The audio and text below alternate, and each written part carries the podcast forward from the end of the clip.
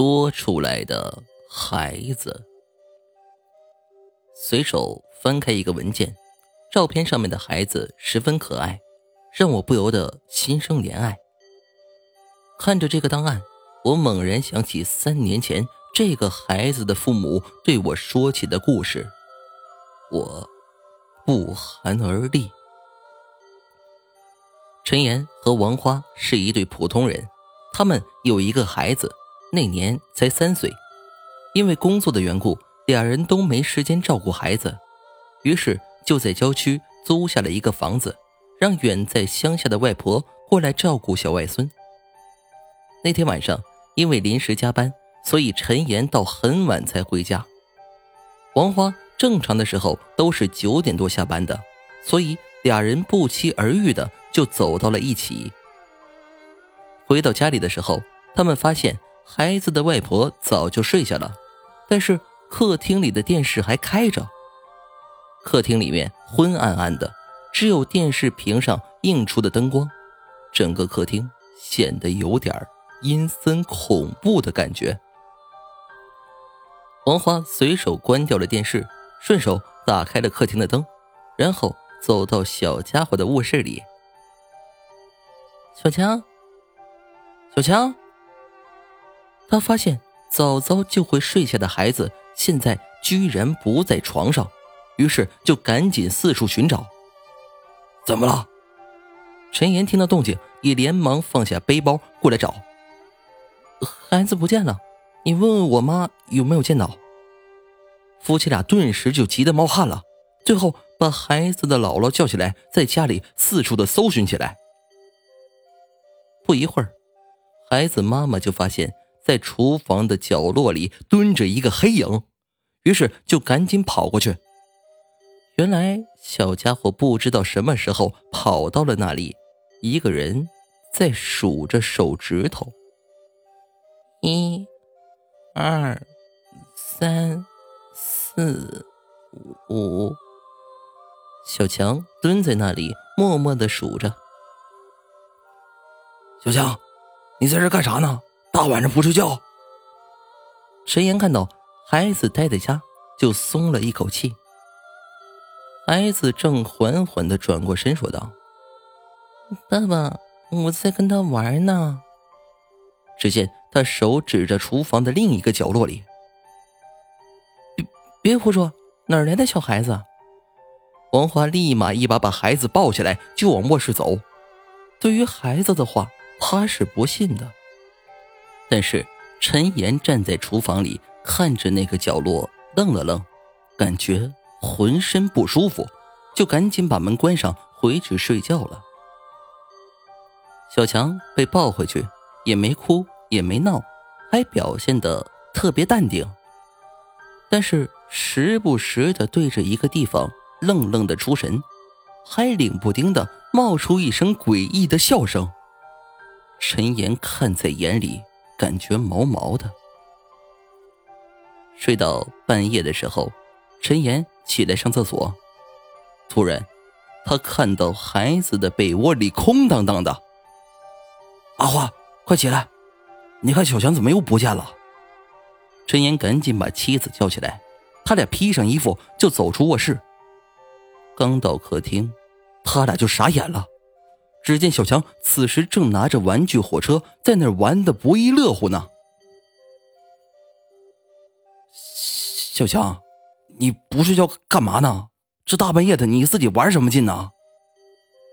爸爸，嘘，别说话，我的朋友不高兴了。你看我俩玩的多开心啊！小强低着头，闷闷的说道。听到小强说这话。夫妻俩瞬间感觉无比恐惧，头上的汗毛都竖起来了。老老公，你有看到其他小孩子吗？此时，阿花已经吓得躲在了陈岩的身后，瑟瑟发抖的看着坐在地上的小强。寂静的屋子里，只有玩具火车的咔咔声，还有孩子不时的笑声。